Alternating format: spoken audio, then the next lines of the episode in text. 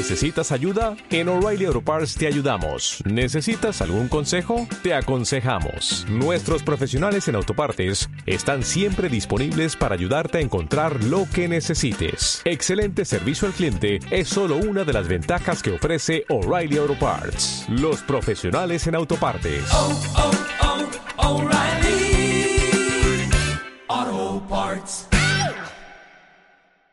Nutrición Imperfecta, episodio 42.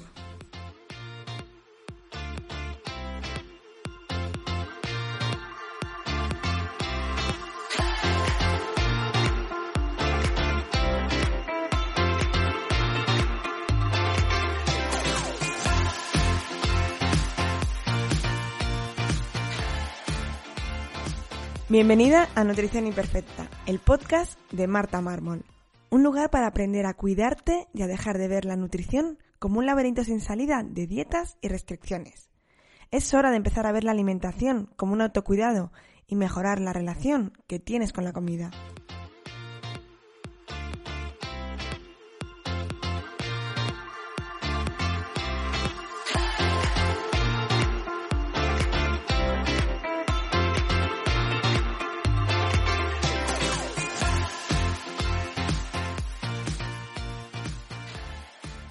Pero antes de empezar con este podcast, si estás harta de ir de dieta en dieta, pasándolo mal, que ya nada te funcione, te enseño cómo salir de este laberinto de las dietas en mi curso gratuito, Las 5 claves para perder peso lentamente, que lo encontrarás en martamarmol.com, donde te daré las herramientas necesarias para empezar este nuevo camino. Bienvenidos a Nutrición Imperfecta, yo soy Marta Mármol y en el episodio de hoy quiero abrir un melón que no me he atrevido a abrir hasta ahora, pero últimamente en diferentes conversaciones, tanto con pacientes, con amigos, creo que es un tema que debemos hablar, abordar, y es si tenemos la mejor sanidad del mundo. Estoy convencidísima de que has escuchado mil millones de veces que tenemos la mejor sanidad del mundo. Incluso podría estar segurísima de que lo has dicho tú. Y esto ocurre muchísimas veces, que hay una frase que escuchamos tantas veces que terminamos repitiéndola y dándola por hecho sin ni siquiera pararnos a pensar qué tiene o no de cierto. Esto ocurre con más frases que hemos hablado aquí en este podcast, como por ejemplo que el desayuno es la comida más importante del día.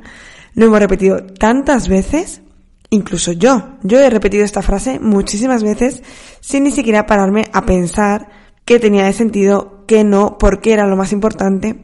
Ocurre un poquito lo mismo con el que tenemos la mejor sanidad del mundo. ¿Qué tiene esto de verdad? Porque como todo, como todas estas frases tienen algo de verdad, o esconden algo, o se dicen por algo. ¿Qué tiene de verdad esto de que tenemos la mejor sanidad del mundo? Quiero que este episodio sea un poco más de reflexión. Yo no tengo la verdad absoluta y de hecho estoy dispuesta a recibir diferentes opiniones y bueno, pues que se cree un, un diálogo eh, sano y del que todos aprendamos. Pero como hoy yo aquí estoy sola, voy a dar mi opinión, una opinión bastante impopular, pero que, pero como me encanta llevar la contraria, pues, pues allá voy. Me atrevería a decir que no es que no tengamos la mejor sanidad del mundo, sino que creo que la sanidad que tenemos no es buena. Y digo no es buena por no decir que es mala porque como que queda un poco mal, ¿no? Antes de nada, quiero dejar claro que la sanidad no son los sanitarios. Muchas veces he tenido esta conversación con amigas, incluso que no son sanitarias, pero su familia sí, y se ofenden. Partamos de la base de que yo soy sanitaria por partida doble. Soy farmacéutica y soy nutricionista. Y no por ser sanitaria soy parte del sistema. Yo cuando critico la sanidad no critico a los sanitarios de forma particular, sino al sistema, desde la educación, desde las universidades, a cómo está el sistema estructurado y cuáles son los objetivos del sistema. Porque para mí el objetivo claro del sistema de salud tiene que ser buscar la salud de la población. Y es eso justo lo que critico y lo iréis viendo eh, a lo largo de todo el episodio. Entonces, bueno, lo primero que ningún sanitario se ofenda y que esto no va contra los sanitarios. De hecho, ya veréis que, que de lo mejor que tiene la, para mí el sistema de salud eh, es el personal que son los sanitarios y por lo que mm, tira. Y creo que ha quedado suficientemente demostrado durante esta pandemia en el que el sistema de salud que teníamos no estaba para nada preparado, ni lo está. y, y si ha salido a flote y ha salido de aquella manera, ha sido gracias a la actuación de todos los sanitarios que, que han actuado como personas y no como eh, trabajadores de un sistema. Sí que es cierto que tenemos una cosa muy buena en este sistema de salud y es que es muy asistencial. Es decir, que tenemos, recibimos asistencia todos. Eh, gracias a Dios, esto a lo mejor le damos como muy por hecho, pero es verdad que en otros lugares no podemos encontrar esto y que todos tenemos acceso a un médico, todos, todos tenemos acceso a un tratamiento y todos tenemos acceso pues a esos medicamentos. Entonces, en ese sentido, en la sanidad que tenemos es muy buena. Y por eso yo creo que es por lo que siempre se ha dicho que tenemos la mejor sanidad, ¿no? Porque tenemos pues esa sanidad gratis, entre muchas comillas, porque gratis no es, pero bueno, sin, no como en Estados Unidos, por ejemplo, que tienes que tener un seguro privado. Entonces, cuando queremos comparar eso, cuando nos damos cuenta de que tenemos una buena sanidad. Pero también quiero puntualizar que yo no estoy criticando solo el sistema de salud público. En realidad, mi crítica va al sistema de salud general. Y ocurren los mismos problemas tanto en el público como en el privado. Tenemos un sistema de salud hecho para las urgencias. Es decir, cualquier cosa que te ocurra grave, agudo, seguramente tengas una asistencia que en otra época, hace unos años, quizás era una causa de muerte. Es decir, tú tienes una apendicitis y rápidamente tienes eh, un quirófano y alguien dispuesto a operar. Tienes un infarto y, bueno, dependiendo de dónde estés, porque esto es otro tema, porque si estás en mi pueblo a lo mejor te quedas ahí porque hasta que llegue la ambulancia eh, no te ha dado tiempo, pero así en general, eh, pues un infarto seguramente no sea una causa segura de muerte a día de hoy, ¿no? Y o lo mismo ocurre con muchísimas enfermedades, pues tanto víricas como bueno, bacterianas, cualquier infección. Ahora tenemos ya no solo acceso a ese mm, atención médica, sino también a esos eh, medicamentos.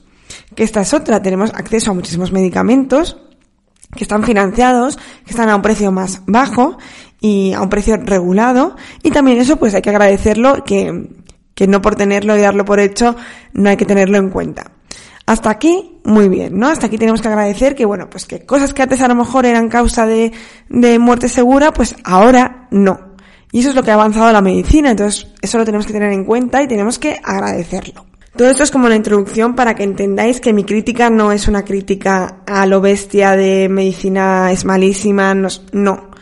Creo que es una crítica que es bastante eh, lógica y es que tenemos todo esto, todo esto lo aceptamos, me parece genial, pero es que si nos fijamos, en la actualidad tenemos un esquema en la sanidad que es el paciente va a una consulta de un médico y el médico manda directamente un medicamento.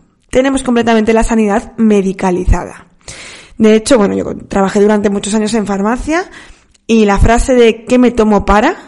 ¿Qué tengo? No, no es un ¿qué tengo que hacer para? ¿Qué debo comer para? ¿Qué ejercicios debo hacer para? No, es que me tomo. Incluso si yo te recomiendo que a lo mejor hacer ejercicio te va a mejorar la espalda y otra persona te ofrece una pastilla para mejorarte la espalda, nuestra sociedad ya se ha hecho a la pastilla.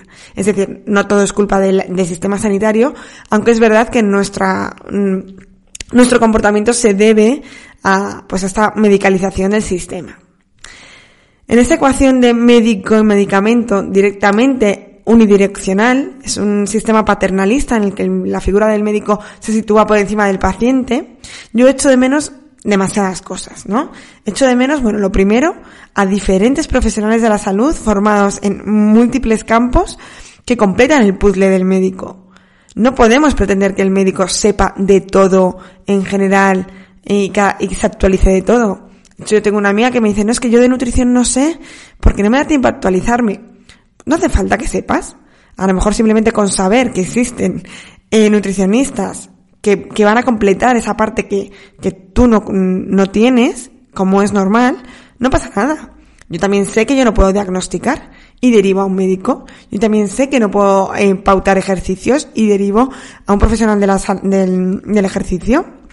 Yo también sé que los problemas psicológicos yo no los puedo tratar y derivo a un psicólogo. Es decir, no hace falta saber de todo, de hecho si supiésemos de todo lo haríamos mal, pero sí que es importante saber cuáles son esas piezas del puzzle para entre todos poder completarlo.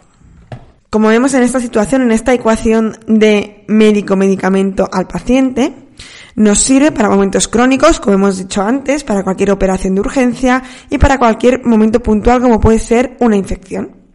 Pero ¿qué ocurre con todas esas patologías crónicas? Que es lo que realmente ahora mm, mata a la gente, ¿no? Y ya no es matar de muerte, sino que vivir, convivir con una patología crónica en la que cursa con dolor, con malestar, con poca calidad de vida, eh, eso hay que solucionarlo. O sea, no, no podemos mantener a esas personas con dolor crónico sin diagnósticos o incluso con, con derivándoles a, a psiquiatría, como ocurre con muchos pacientes de fibromialgia o fatiga crónica, o con medicamentos crónicos toda la vida, sin tener en cuenta pues todo lo que se puede hacer de la salud eh, pues alrededor. Yo siempre digo que eh, bueno el COVID es una pandemia a nivel mundial que lo hemos vivido todos, pero que existen otras pandemias que han estado silenciadas y siguen silenciadas a día de hoy. Por supuesto, la obesidad y el sedentarismo, que eso es uno de los grandes problemas, pero también creo que hay un, una gran pandemia de problemas digestivos y como ya os he dicho muchas veces, el, el sistema digestivo es el inicio de todo el resto de problemas. Entonces, hay tanta gente con problemas digestivos que crónicos que van de un digestivo a otro sin encontrar soluciones, sin encontrar que nadie les diga nada, diciéndole que bueno, que eso es, estrés, que es nervios, que por supuesto que está relacionado, pero no es eso. Eh, que se cansan de ir a médicos, de, de pruebas, endoscopias, eh, colonoscopias, pHimetrías y no encuentran la solución.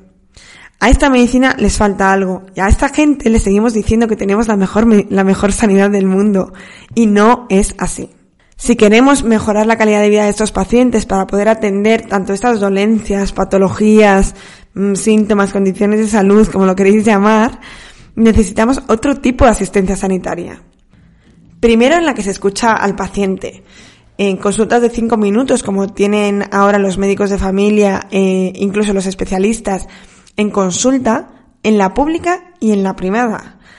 No se puede atender a un paciente. Yo en mi primera consulta tardo una hora en escuchar y preguntar eh, sintomatología del paciente. No puede ser que un médico en cinco minutos sepa y sepa recetarte un medicamento. Es decir, para esto necesitamos enfocarlo de otra manera. Primero es que el paciente debe ser siempre el protagonista del cambio. Le tenemos que dar esa responsabilidad y esas herramientas, no solo la responsabilidad. Si le damos un medicamento, estamos de nuevo quitándole toda la responsabilidad al paciente. Es el medicamento el que le va a curar y no él. En cambio, el paciente tiene mucho potencial de hacer tanto hábitos de vida, alimentación, eh, forma de dormir, deporte. Existen muchísimas cosas que puede hacer para mejorar su condición de salud, sea cual sea. Acudir al fisio, acudir al psicólogo, acudir a hacer deporte, eh, realizar meditación, Mm, cocinar de una manera, dejar de comer unos alimentos y potenciar otros. Existen tantas cosas que nos estamos saltando solo al recetar un medicamento, pero seguimos diciendo que tenemos el mejor sistema de salud. Tenemos que entender que el paciente es el que mejor se conoce, es el que convive con él todos los días y los síntomas que dice que tiene son los que tiene. Y el sanitario es aquel que o diagnostica, guía, enseña herramientas, manda medicamentos si fuese necesario, que por qué no, deriva a otros profesionales que complementen su tratamiento. Por ejemplo, si yo tengo a una paciente con esclerosis múltiple y le pauto una dieta con una alimentación que sea antiinflamatoria, que esté dirigida especialmente a esa persona, con gustos, con eh, diferentes rutinas o horarios, Em, con lo que ella me ha dicho en consulta que está dispuesta a hacer en ese momento, porque no en todos los momentos se puede cambiar todo. Quizás la veo afectada porque la acaban de diagnosticar, eh, o a lo mejor la veo con limitaciones, pues, mm, de movilidad, porque cursan con espasticidad. Pues dependiendo de eso, a lo mejor le puedo recomendar o ir al psicólogo, o ir a un fisio, o que a lo mejor empiece a hacer ejercicios, aún está en condiciones, pues, para mantener esa masa muscular tan importante. Cualquiera de estas cosas no se puede complementar. O sea, yo no puedo ejercer bien mi trabajo si el paciente solo realiza bien la alimentación. Y el paciente tiene que entender esto, pero se lo tenemos que explicar nosotros, le tenemos que explicar que esto es un conjunto de cosas y que tiene que trabajar las diferentes ramas para conseguir acercarse cada vez a un estado de salud más óptimo. Si en cambio llega la consulta y simplemente le decimos, pues por seguir con el ejemplo de la esclerosis, tú tienes esclerosis múltiple, te vas a tomar estos medicamentos eh, una vez al mes o una vez cada tanto y ya está. Y pues ahora pues a esperar a ver qué te ocurre, a ver qué síntomas te, te vienen, porque a cada uno le cursa de una manera. Eso es despreocupar al paciente, no despreocuparle, sino no darle ningún tipo de responsabilidad. Y eso muchas veces genera más ansiedad. Porque tener algo controlado, saber qué cosas nos viene bien y qué cosas no nos vienen bien, también es salud. Entonces estamos dejando todo en manos de este sistema, eh, pues guiado por otras cosas que no son la salud. Es decir, un paciente empoderado, esta palabra mmm, tengo sentimientos encontrados con ella porque se usa demasiado, aunque creo que no hay otra que refleje exactamente eso. Pero bueno, un paciente empoderado es un paciente que seguramente vaya a mejorar mucho más que aquel que no toma ninguna responsabilidad. La medicina actual nos ha desempoderado totalmente. Me encuentro con pacientes con muchísimo dolor, sobre todo de estómago, que todo les sienta mal, que tiene diarreas, 10 mm, diarreas al día. Llega a mi consulta con una carpeta llenísima de pruebas, pues eso, gastroscopias, contrastes, colonoscopias, pruebas de celiaquía, y todo es negativo. Y no tiene nada. Los digestivos han dicho que no tiene nada. Y yo siempre digo, pero tienes dolor, ¿no? O sea, todo te sienta mal. Me estás diciendo que no puedes comer nada, que tienes diarrea. Entonces, es como súper lógico que obviamente a esta persona le pasa algo. Pero llegamos a creernos que no nos pasa nada porque todas las pruebas nos dan negativo. Estamos como completamente desconectados de nuestro cuerpo, dejando toda la responsabilidad a lo que nos diga un médico o a lo que nos diga una prueba. Es como si tanto conocimiento de, de, profesionales, las pruebas, los medicamentos, nos han alejado del sentido común, ¿no? Aunque bueno, siempre dicen que es el menos común de los sentidos. Hemos medicalizado tanto la medicina que hay cosas que si no tienen un, medicamento directo, un medicamento para, parece que no tiene solución. Es decir, si hay eh, un síndrome, un conjunto de, de síntomas o unas molestias que no hemos desarrollado un medicamento específico, pues al final es como que los médicos se encuentran en un callejón sin salida en el que ya no pueden ofrecer nada más. Y claro que pueden ofrecer.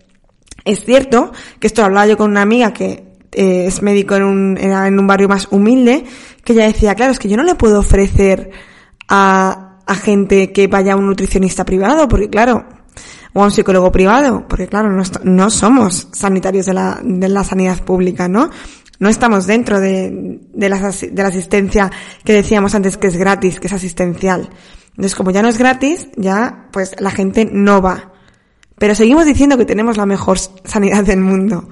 Por todo esto, espero que entendáis por dónde voy, no tiene como mucho sentido seguir diciendo que tenemos la mejor sanidad del mundo.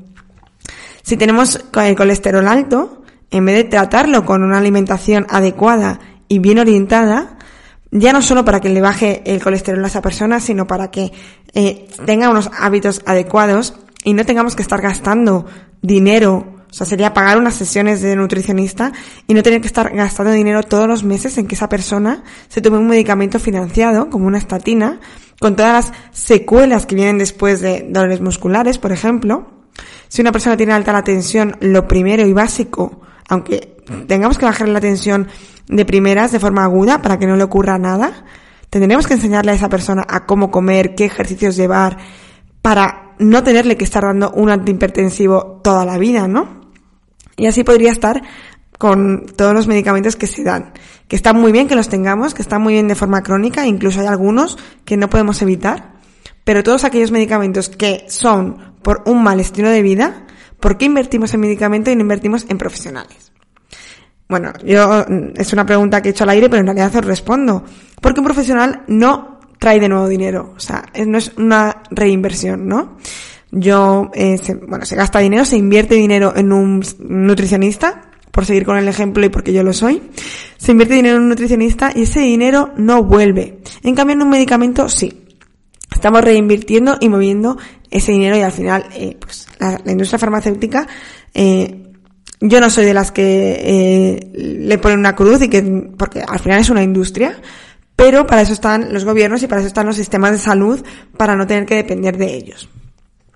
De hecho, todo esto que os estoy contando fue una de mis razones, o más bien mi razón principal, de pasar de trabajar en farmacia a estudiar nutrición.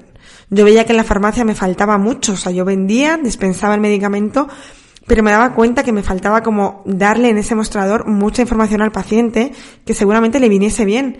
Pero yo para eso necesitaba primero tiempo, conocer el caso del paciente y, y conocer más de nutrición, porque yo en ese momento eh, sabía de lo que estaba eh, pues aprendiendo para mí, pero no, necesitaba saber más y tanto que sí necesitaba saber más. eh, luego me he dado cuenta que pues que muchas de las cosas que yo pensaba en ese momento pues que no eran así o que no eran lo más útil. Hablando de esto, de medicamentos, justo el otro día, eh, hablando con un conocido, nos estaba contando que había dejado de fumar y que había utilizado un medicamento que antes era bastante caro, pero que desde hace un tiempo empezó a estar financiado por la seguridad social.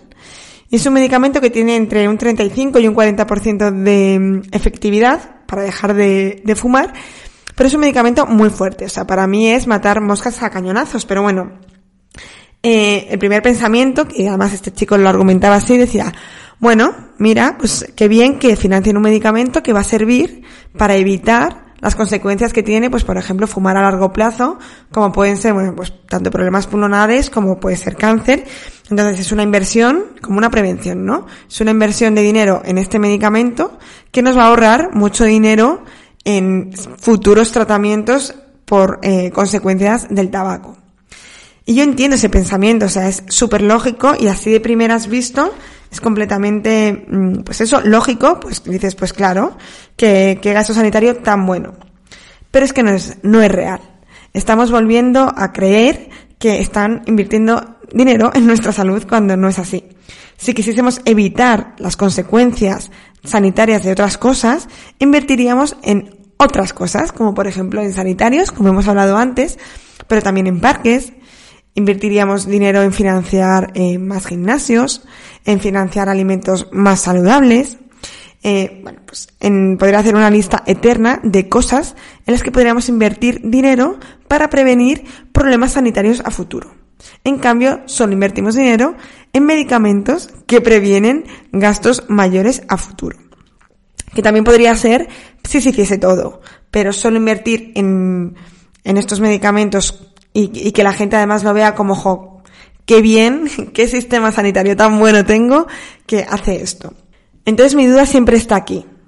¿Cuál es la razón de financiar estas cosas? Yo me he dado cuenta que pocas veces la razón es la salud. Antes que la salud va la política y va la economía. Y creo que para muestra un botón, la clave está y, y, el ejemplo más claro es lo que está ocurriendo en esta pandemia, ¿no? Y más concreto ahora últimamente con las vacunas para todo aquel que sepa algo de medicina o que se haya informado, eh, lo que se está ocurriendo con, las vacunas de AstraZeneca con la segunda dosis, si utiliza la de Pfizer, todas las sociedades médicas y todo el mundo que entiende de esto ha recomendado que lo más lógico sería poner eh, una segunda dosis de AstraZeneca.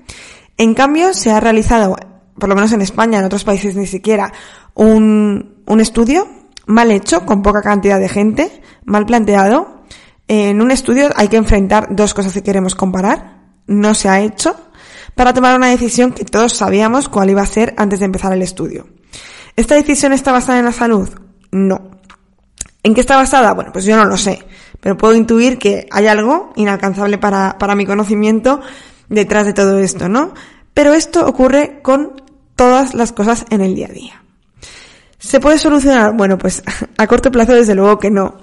Pero yo simplemente quiero eh, exponer todo esto para que seamos conscientes que no tenemos la mejor sanidad del mundo. Desde luego que no. Sigo dando gracias por la, por la asistencia que tenemos, sigo dando gracias por los sanitarios que tenemos y, creo que tenemos mejor sanidad que otros muchos lugares, por supuesto. Pero para mí una buena sanidad, para mí la mejor sanidad del mundo, eh, sería la sanidad que previniese, eso es lo primero, que el gasto mayor estuviese en la prevención y no en el tratamiento, que hemos focalizado todo nuestro gasto en hospitales, de hecho es lo que se dice en campaña, ¿no? Van a crear más camas de hospitales, van a... Pues es que yo no quiero hospitales. El hospital es el último momento. O sea, yo quiero prevenir, yo no quiero eh, salvarme, yo no quiero enfermar. Es completamente distinto. Pero eh, hemos entrado en la rueda de, de, más hospitales, más medicamentos, más pruebas diagnósticas, que cada año me hagan una mamografía, que cada año me hagan una prueba eh, de heces para ver si tengo sangre y puedo tener a lo mejor un posible cáncer de colon, porque estos cribados se realizan y se invierte mucho dinero en estos cribados antes que en la prevención. Entonces, esta es mi, mi opinión si alguno de vosotros tiene otra y queremos y queréis hablar, incluso si os queréis venir un día al podcast, yo estaré encantadísima de, de debatir sanamente y de compartir diferentes puntos de vista que seguramente yo lo tenga un poco cribado quizás por, por dedicarme a, a la nutrición y quizás por dedicarme y ver muchos pacientes que vienen mal después de no haber sido bien tratados eh, con los protocolos sanitarios que hay a día de hoy. Y repito, la culpa está en los protocolos, no está en los sanitarios como tal.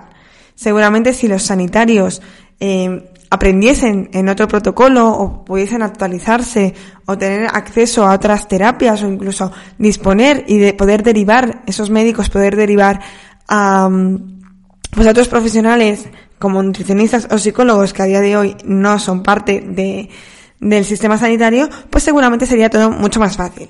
Bueno, ya por último, para toda mi despotrique que he hecho hoy, para que os deis cuenta de que no se busca un sistema sanitario bueno, los nutricionistas tenemos que pagar un 21% de IVA, cuando el resto de sanitarios no tienen que hacerlo. No se les considera sanitarios. Sigo escuchando a médicos que dicen que la nutrición no afecta en nada y no conozco aún ninguna patología en la que la nutrición no afecte. Porque obviamente comemos todos los días, incluso comemos varias veces al día, Así que, ¿cómo no va a ser importante lo que estemos comiendo, la energía y los nutrientes que estamos aportando a nuestro cuerpo para que funcione perfectamente? Ya después de tantos minutos eh, largando todo cosas preciosas, se acaba el episodio de hoy. Y bueno, pues lo he dicho. Si tienes una opinión diferente, eh, te espero en comentarios tanto en YouTube, en mi, en mi blog, en mi web, en martamarmol.com o si quieres hablar conmigo por Instagram en Marta Nutrición. Te espero en el siguiente episodio aquí en Nutrición Imperfecta.